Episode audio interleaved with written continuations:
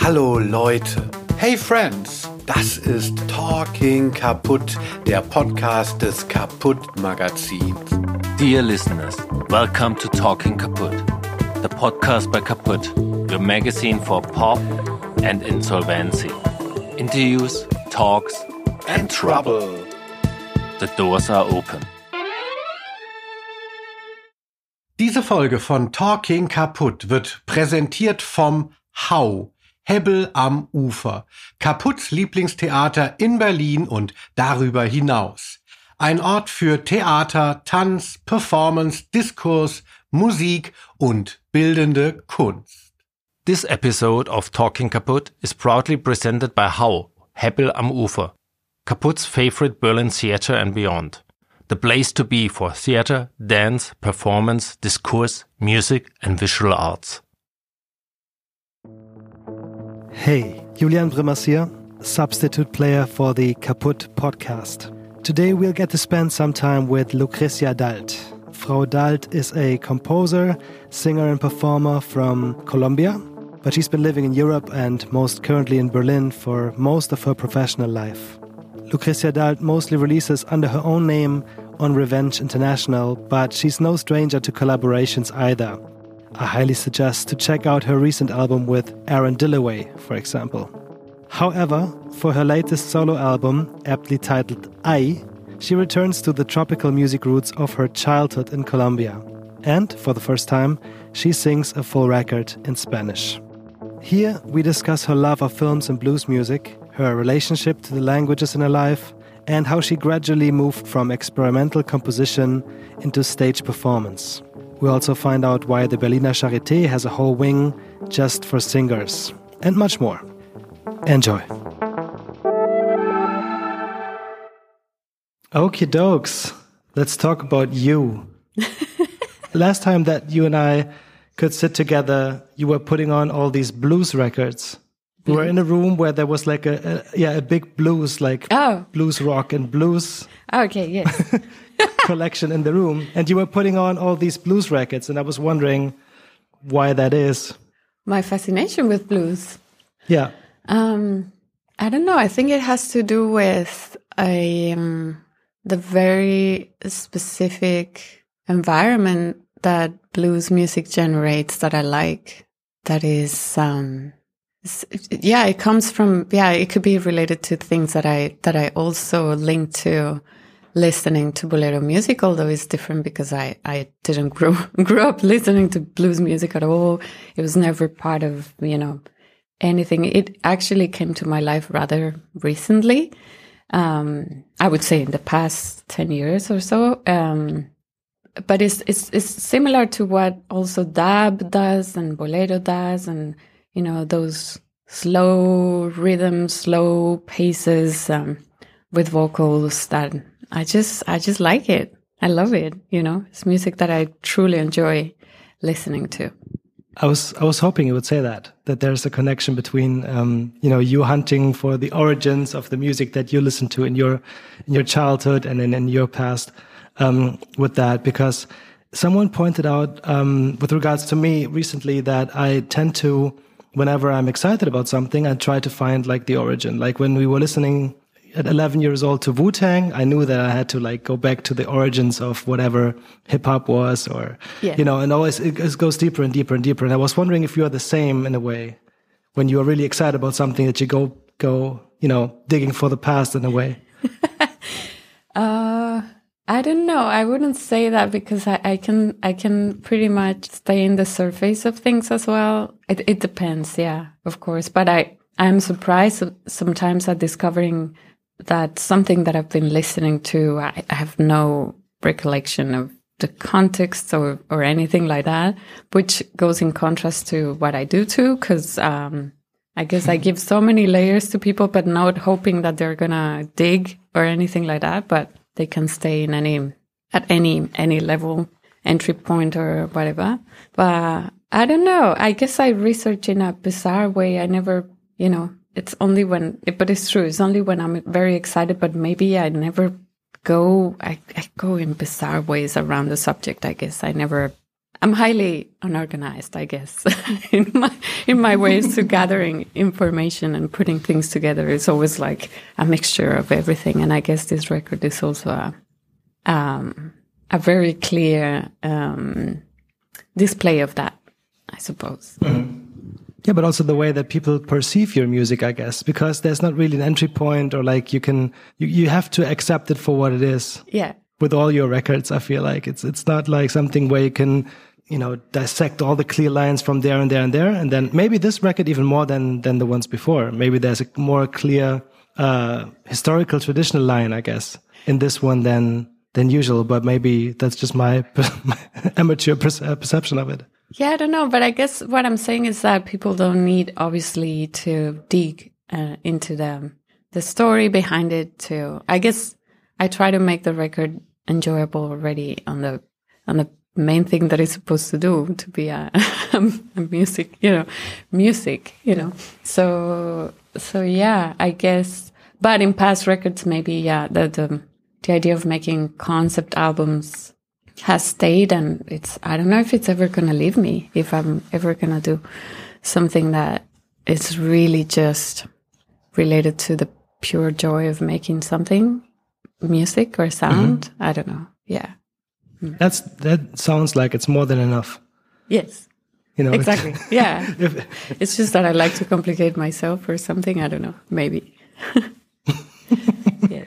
I was uh, wondering about another, um, like speaking of origins and stuff, uh, about this one moment that you once told me about once, like a week ago, um, where you you gave your uh, first demos or your first recordings that you printed yourself or so uh, to Cosey Fanni Tutti. Was it her?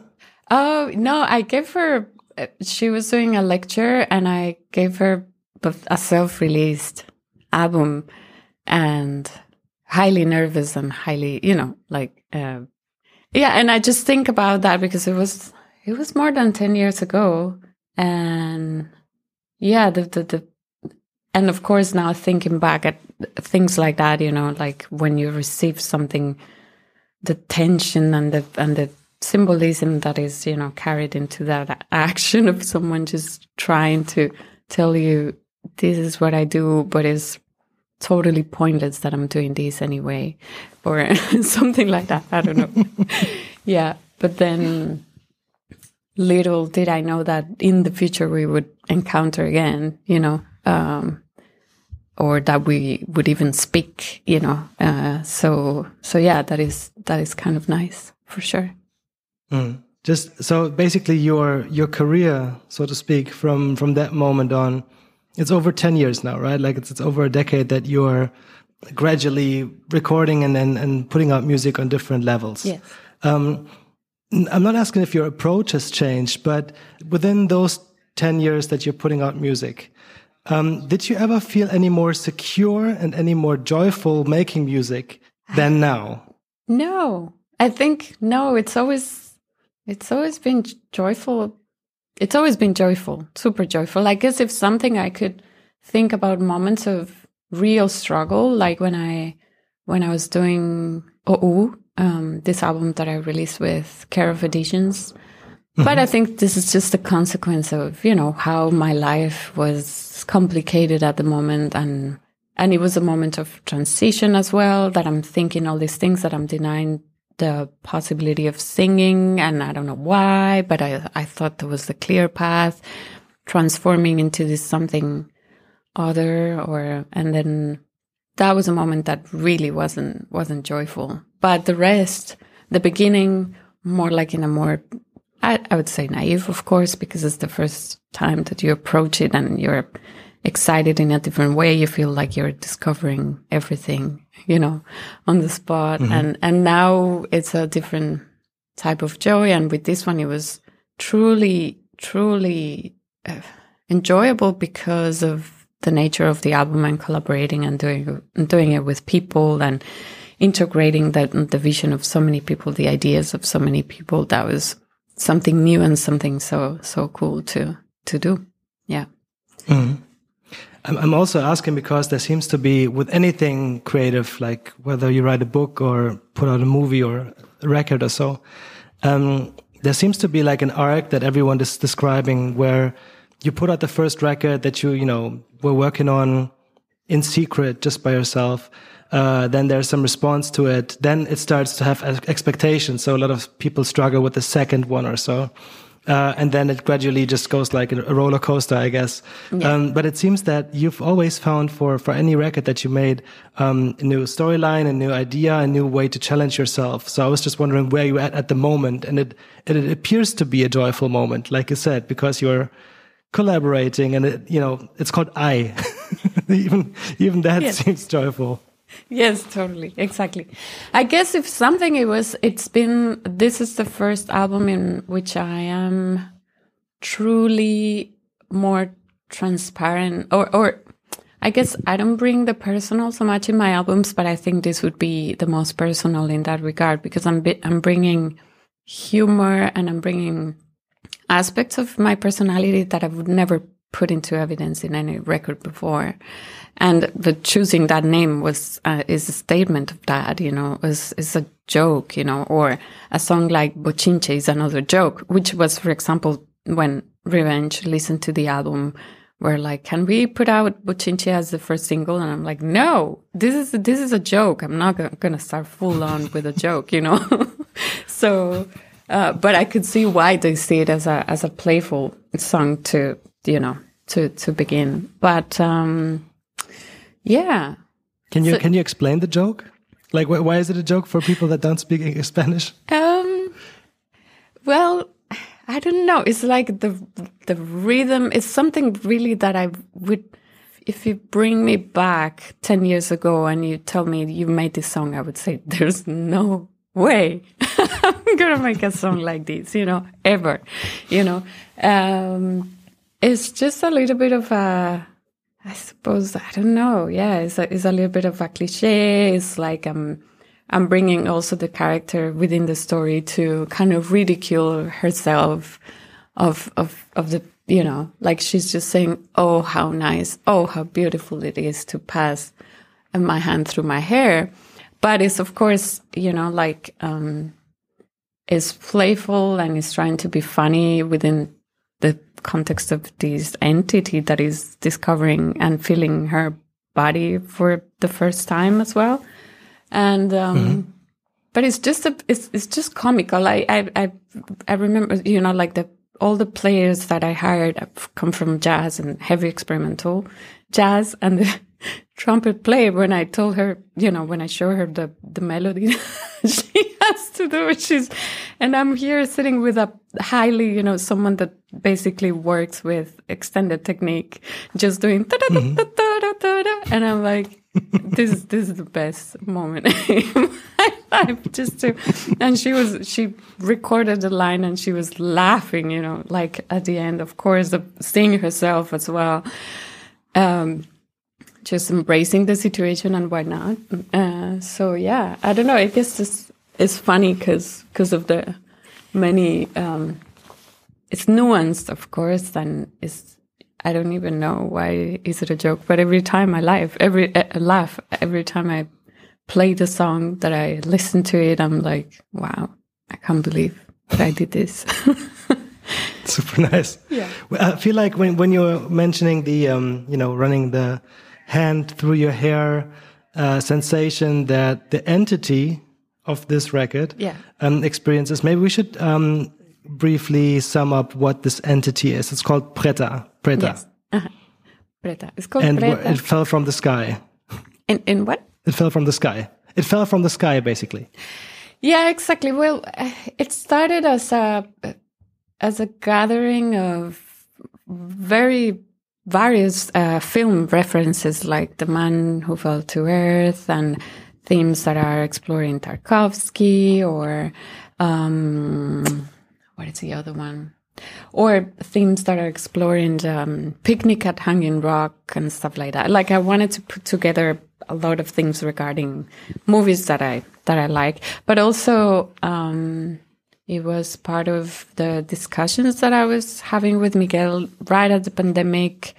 I we knew each other from before, but we started to chat a lot and have these video calls that in which we were just talking and talking and talking. And then suddenly, you know, like things, I, I got a commission to, to write another piece and we started to develop this idea um, about containment, about is it possible that consciousness is, you know, exists um, um, unlinked to a material? And if that is the case, could we think about a process of containment for it so that they can experience um, somehow as subjectivity as we do on earth and what does it mean you know and what is the what is her viewpoint and how is she exploring and how is she maybe believing that she's behaving exactly like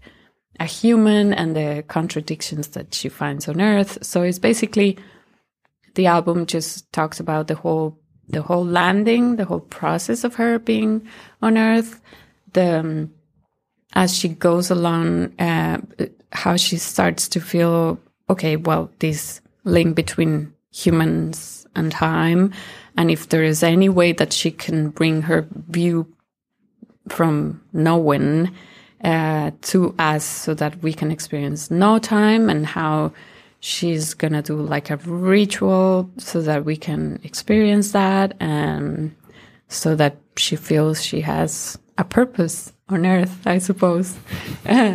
And so yeah the the each each song explores one of the moments so from the viewpoint of us looking at her, the viewpoint of her looking at herself and feeling and looking at water contained for the first time or how it feels to be bipedal or, you know, all these things. Mm -hmm. So, um, the viewpoint from the town once they realize there is this, you know, entity that is licking rocks and accommodating to the surf faces in a bizarre way or walking oddly and all that. So yeah, it's, it's, it's just the, that, that story. That's the, the, uh, it's funny how, you know, when, when listening to these records or any records at that, um, start projecting all this stuff onto onto it, of course. And for example, for No Era Solida, um, the the backstory of this, uh, yeah, this this being becoming sentient, like this, you know, becoming a voice, um, completely resembled like a, a, birth sequence to me, like something coming to life. I so I was wondering if there between Lia and Preta, if there's any uh, a, a, continuation maybe even of something that you know becomes sentient and then then it becomes human?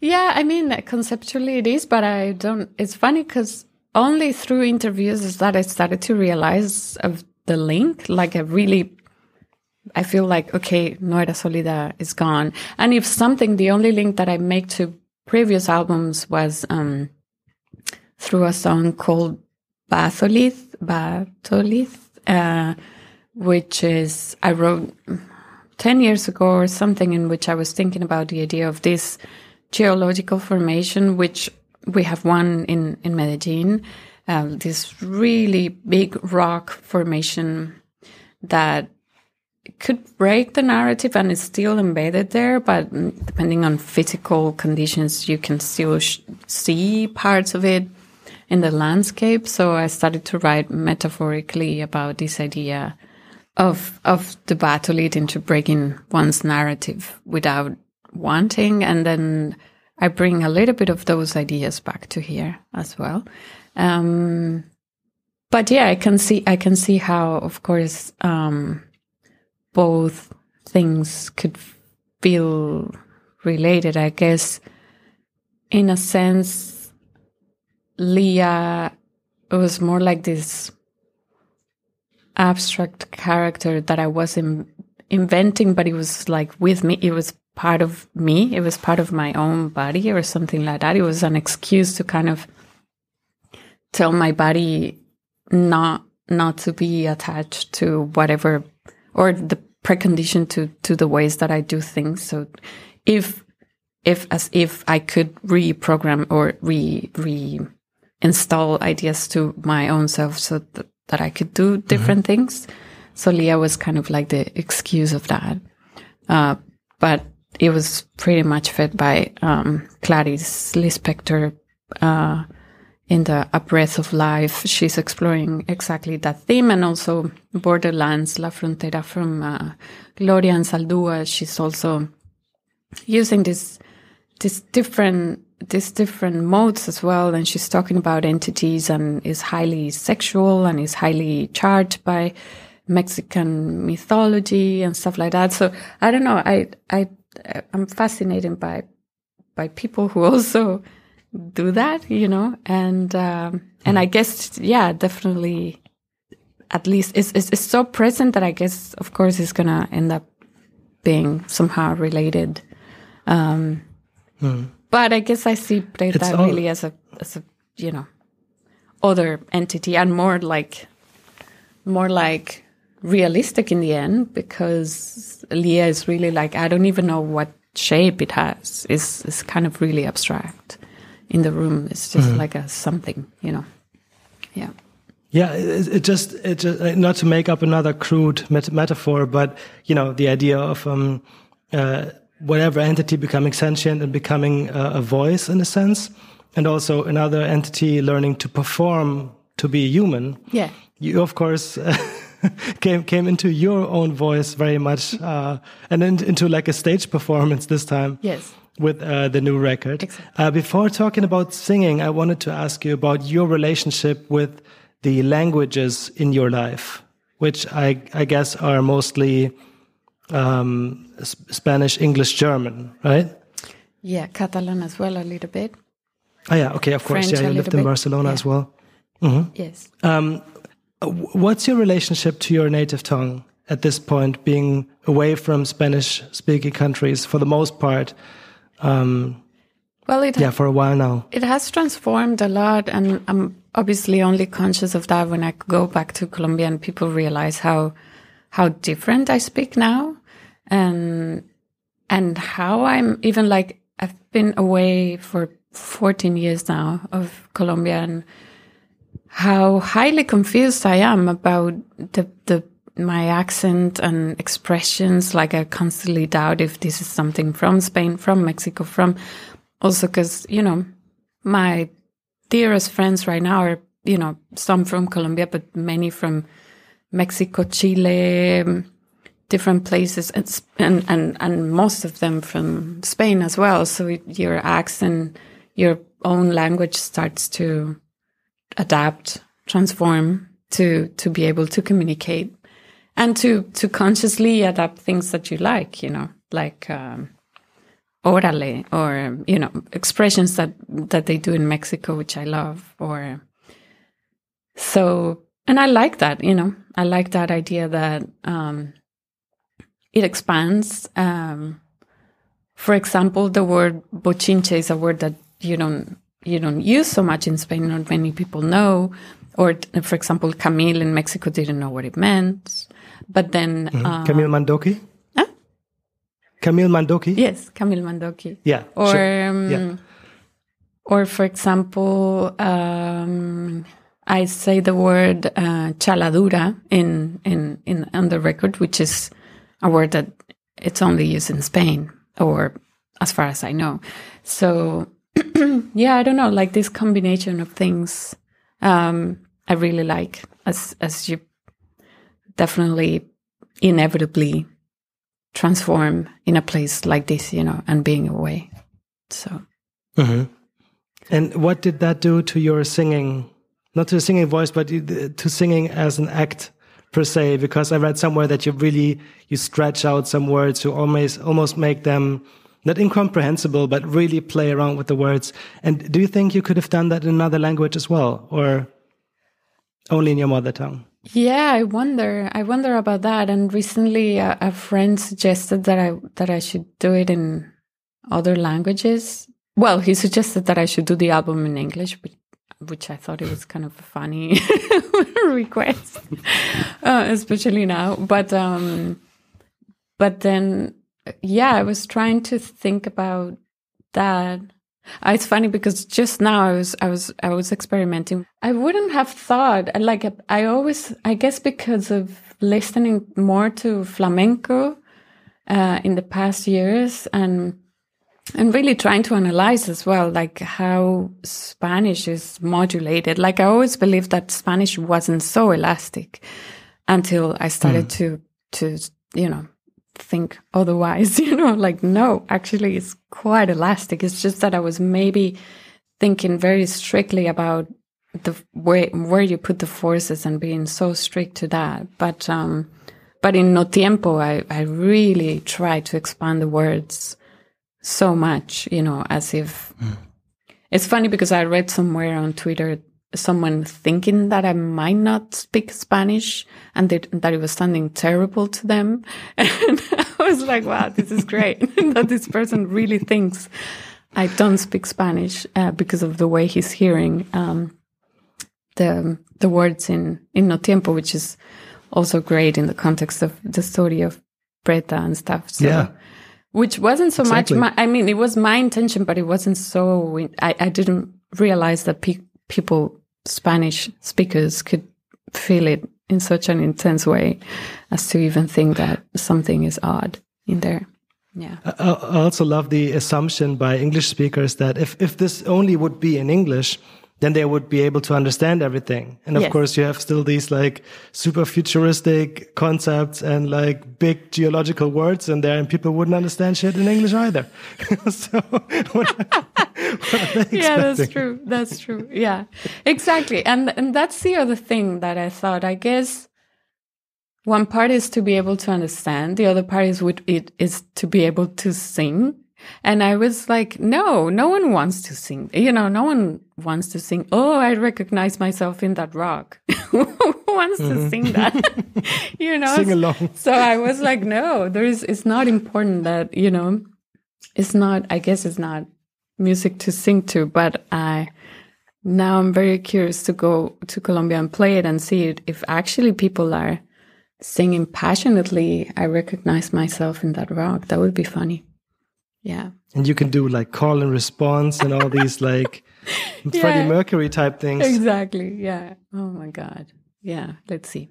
And in terms of performing these songs, um, you are for not for the first time, I guess, but you are standing up now. Usually yes. you were sat behind a big table and lots of um, envelopes and machines and everything and uh, loops. Um, and now you are uh, fronting a band of two. How does that feel?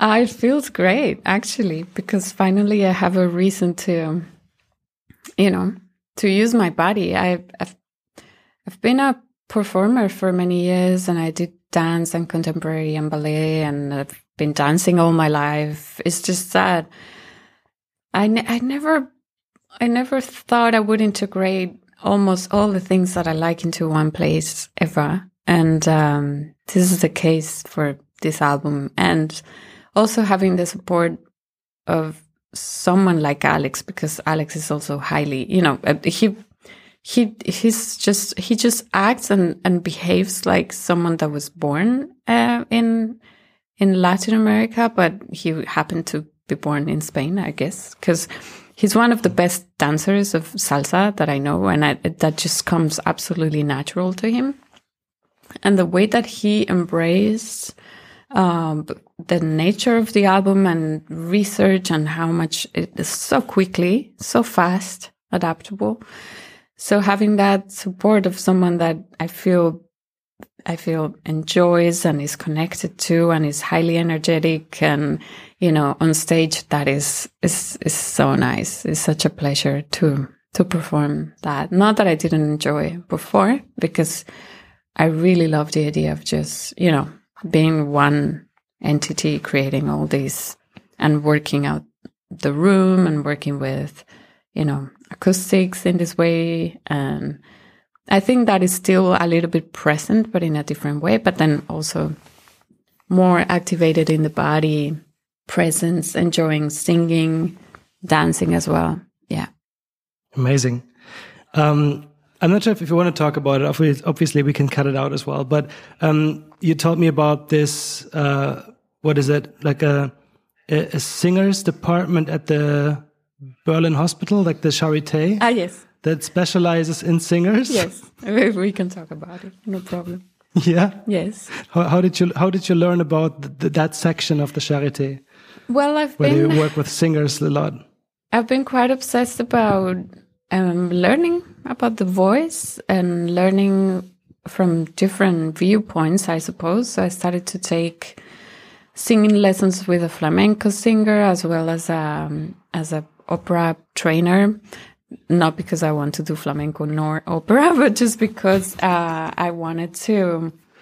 I wanted to see how how they how they think about the voice and how what what would be the procedure or the emphasis that they do. And in that process, I found, um, I don't know what is it that I was trying. Yeah, I was trying to find someone that worked more like around the idea of stage fright and the and the physical conditions that that I was experiencing that were not helping me. I thought to to to deliver my voice in its full potential. So I thought maybe I should seek someone that had, is a little bit more grounded on medical, uh, on, on, yeah, on, on the, on the physiological part of the voice. And then I found this professor that uh, is based at the Charité and I wrote an email really not hoping for, you know, any kind of response and thinking that the moment they knew that I wasn't a classical singer that would kick kick me out of there or something. so I don't know. One thing led to the other. I was I was suddenly asking my you know family doctor for a phoniatrics um, Überweisung and. Uh, he, and there I was in the clinic, and then every minute of it, like having the most like like high imposter syndrome because I was like, no, I'm not supposed to be here.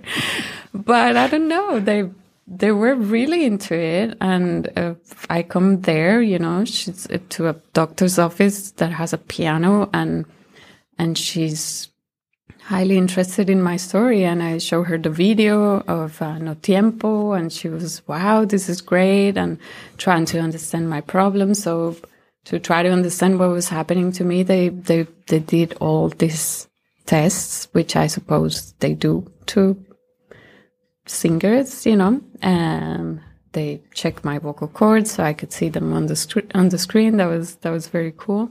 and, and they, they, they transferred me to this, um, to this, um, trainer as well to have some sessions with, uh, this trainer, um, that and it's been super helpful as well. So I guess after all these processes and after all these classes and months, I'm just realizing, you know, many things that first of all this is a really a practice, you know, like you really have to and I've been committing to this like I've never thought I could do that, you know, like think that I am training in a way so that in two years maybe I can I can I can do something a little bit more ambitious with my voice. So I'm in that process right now, and I'm really excited.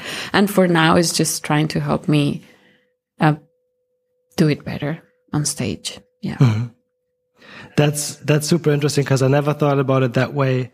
Obviously, because I never had to perform anything, but the idea of stage fright usually pertains to me in the sense that you get up somewhere, you talk to someone, you have to, you know, keep it keep it cool when you're reading something or so to people, but not to in a in a way where it actually um, uh, influences the way that you can perform, because obviously it's a very physical thing to perform and sing. And did, did you have uh, trouble with that in the beginning, or um, did it I've always affect had your trouble? Uh, yeah. And and that was maybe one of the reasons why I stopped singing because the idea of um, just confronting myself with the panic of performing and and not being able to do it basically.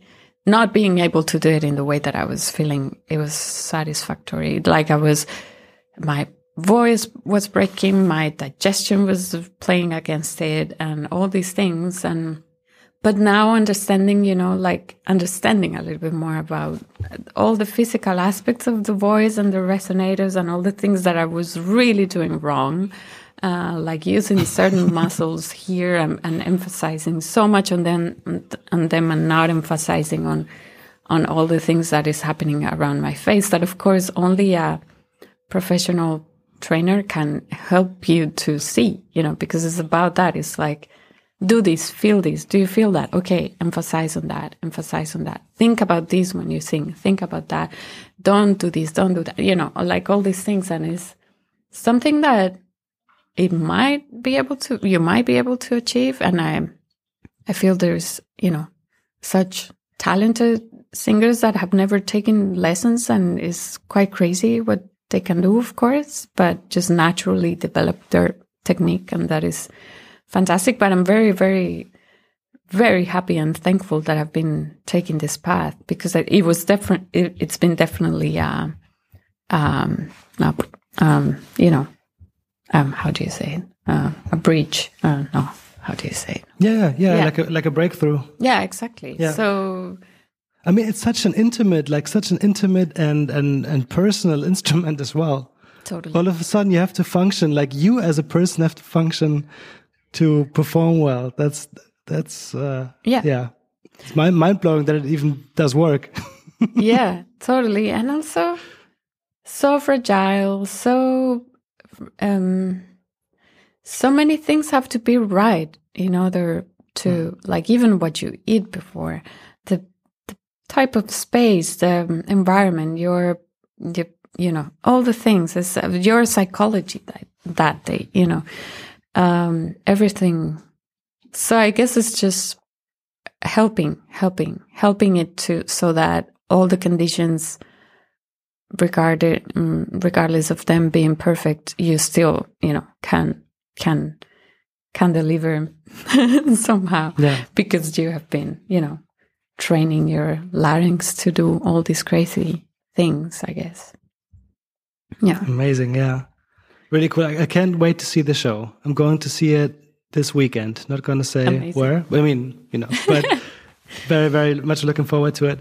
Um, if you don't mind, I want to talk about one thing real quick. You, you mentioned Alex um, and other musicians that helped you bring this this idea to life of basically pairing. And correct me if I'm wrong, but pairing, um, uh, yeah, elements of, of, your your past, of your childhood, of uh, music tradition, of where you're from, with your as as usual sci-fi futuristic uh, take on things.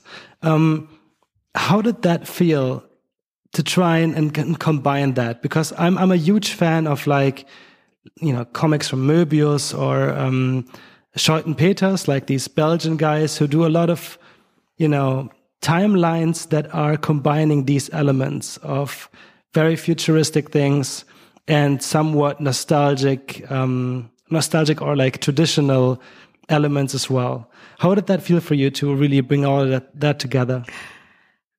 Yeah i i don't know. I love i love it. I love to to mix all these things together and especially to make to mix like high and low and kind of laugh at the at the at the two you know because of course i also mix um, myths from Mallorca and all these you know uh, ideas about alien and and and um like the, the triangle of silence, for example, which is this case of strange disappearances and yeah, all this stuff like I wanted to bring into the same place and I, I thought it was funny.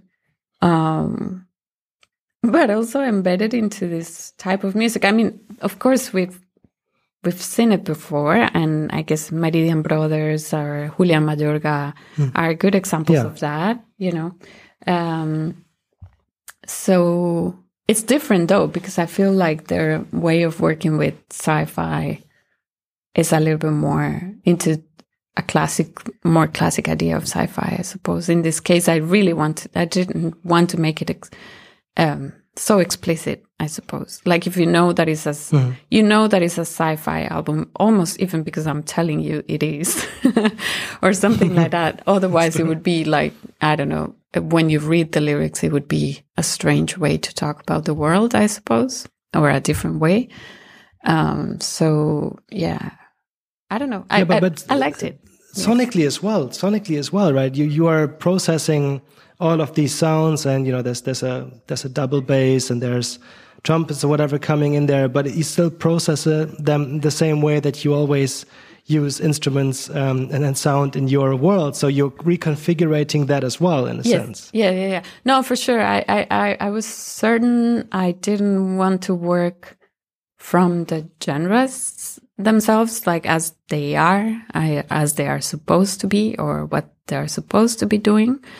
Because I really knew that I wanted to work with that, like the diluted memory of those things and how could they come to me and be present in the way that I that I do things. So that's why I thought, okay, some some classic instrumentation would do that, would have that effect, and this is why I thought, okay, I will have all these instruments. Um, also because I don't know, I always wanted to. I've, I've been a big fan of Esquivel, and my grandfather was, and is some is the music that we also have been listening to, and this idea of expansion, ex, you know, expanding the sound uh, in this way is always, it's always that I something find so unique, almost in a you know, a obsessive Jacques Tati way, you know, like of making something big and big and big and bigger, or I don't know. And I thought this could be a good place to do that, you know, and especially using someone like Marta Salogni mixing to to try to expand it a little bit more. So mm-hmm. yeah. I mean, again, something I'm not sure if, if you want to discuss this, but um, now that you mention it, did your family play a different role in this record than in previous records? Uh, your family, your family history, or like literally the people in the family? Because I would assume that maybe it's easy. I know they are like, you know, music minded, but um, it's easier for them to maybe comment on this. Oh, yes. Or wrap their head around this. Yeah, yeah? totally. And I was really surprised how it's not that I, I they were not part of the process. And actually, when I showed them the first demos, they were already quite shaped and formed. And they were highly surprised, of course, especially my dad. I, I haven't, I haven't seen a reaction of him so like with genuine curiosity. Like I guess in the past when I showed him something, he didn't know even what to say, what to ask, or what what he was supposed to. You know, with No Era Sólida, of course, he was like highly, highly puzzled, I suppose. Um, but with this one, yeah, it's highly relatable, and with my uncle as well, with uh, which is someone that I always admire because it's also a record collector, obsessive about gear and um, and so I was showing you know the tracks to him, and he was also you know very excited, of course, and um, they are very excited about this album. so that I'm finally you know my mother has been ever since I did oh she's every now and then I was receiving a call from her, and in a very very beautiful way she was always um, are you ever gonna sing again? And I'm like, I don't know, mom. It's not, it's not happening right now, you know. And then now, like, it's finally happening, and in Spanish, that she can understand the lyrics regardless of the of the content of it. You know, it's um, yeah. It's, I think it's it's very nice for them. Awesome. I'm, I'm really I'm really curious to hear how your uh, trip to Colombia goes down, like performing there. Yeah, that must totally. be really exciting. Yeah, totally. Um, I'm very curious to see that. I've I've never been, never been to South America. I've never been to Mallorca. I'm the only German that has never gone to Mallorca. Okay. before before we're running out of time, can you let me know, like, just your experience? I know Aina Climent, someone who you've been working with a lot, a visual artist. Um, she's there. You've made these beautiful vignette videos for for the record in Mallorca. How, what's what's your take on it? Like, how did you experience it? I'm sure you've been there many times. Well, only for this album, actually. I that was my first time, so I I was really lucky to to go to Mallorca to place, you know, through the the the viewpoint of Aina, basically, who has been living there for quite a while, who also loves, you know, geological points of interest, I guess. And so we were basically just going to the landscapes and places, secret places that she knew, because it was always like, okay, you could see super touristic and you turn around, you take this little road, you go up, and then suddenly we were alone, you know, in this amazing, uh, stunning place. So that, that was highly, bizarre, like that uh, where we shot Atemporal. It's a lovely place. It's amazing, and I'm like, why is everybody just, you know, 10 meters away from here and they just don't bother to come here to to this insane looking location but we were lucky for that. So yeah. Yeah. it's a beautiful place for sure. Yeah. it's uh yeah it's yeah it's amazing. And i thought it was it was a nice you know setting as well for our preta. That that's that's the first experience she has of the world Yeah, she could have gone to other places that were very baffling Yes. in Mallorca to her as a first experience. But that's that's amazing. Like just finding the different layers of mythology anywhere is just, you know, it's everywhere. Yeah. as soon as you look for it, Exactly. yeah, you'll, you'll Yeah. find these these crazy mythologies. Yeah, Yeah, yeah, totally. So that was that was fun too. It that part is always fun, right? Like to to find all the all the stories and how could I link them to the oddity of the of the album as well. yeah. Um, just as we've we've spoken about some of the like visual and, and film influences on this record, we did not talk about soundtracks at all. We can do that another time, maybe. I'm sure that's like a, a, huge thing on your mind right now. But um, just as a last question, who would be a living director, film person that you think would make a great match for you to to pair up with? Oh We- we, we're speaking it to we know the existence answer, here. right? Who who you know who doesn't and in the you know surreal and whatnot desires to work with David Lynch, I suppose, but I don't know. I mean, I there's many directors that I that I adore, and it's difficult to. ch- I've you know living. I don't know. Yeah, let's say living to make it more like you know there's a chance that someone will pick this up and and uh, then I have to look for their biographies and make sure that they are living because this is something that, for example, I don't know of all the directors that I love. Yeah. yeah I, I had trouble with that recently i definitely thought some people that have been not around for 20 plus Oh years were still around. Yeah, I, I'm actually doubting Robert Altman, Peter Greenaway, Nicolas Roeg, or, you know, is directors that definitely have had a big impact in in what I do. Yeah, especially thinking about ah, how they break the narratives in in what they do is so so amazing, right? And how they play with music, as- especially Peter Greenaway, you know, how highly charged everything it is in the in their films or uh, Alain Resnais. yeah and, and or- artificial at that like just because it's so highly charged it's also very artificial in a way i love always love that about Yeah. people who really treat their genre as a genre or like a medium as a medium not as like Yeah. I guess I, i'll just i'll just wait for your your own um directorial debut which I feel must be on the horizon at some point, and then I just Really? I just hope I'll, I'll I'll get a job on that then. Oh my god! Oh yeah. Well, I guess this is the first time that I sit down to write a script, yeah, and and it was really Exactly. It was, it was fun. We, but I don't know. I always I always have so much admiration for directors, and I don't think I'm that crazy to be a director. I need to. Well, I need to work on my crazy. Maybe that that way I can. I can. I can I can do that. one. It's so insane, right? Like to such a gigantic effort. Yeah, anyway. Yeah, and then you're like just in charge of everything. All of a sudden, you're like it's you know so many people to to uh, tell what to do. But yeah, I'll just wait for you to work on your crazy until then. Hire me. Don't forget me when you do that. Yes. And uh, I'll I'll see you very soon then, Yes. right? I'll see you very soon. Awesome. Nice one. All right. Thank you. Thank you for taking the time. Thank you, Julian. Likewise. It's been a pleasure. Bis bald. Bis bald. Ciao. Diese Folge von Talking kaputt wurde präsentiert vom Hau, Hebbel am Ufer. Kaputs Lieblingstheater in Berlin und darüber hinaus.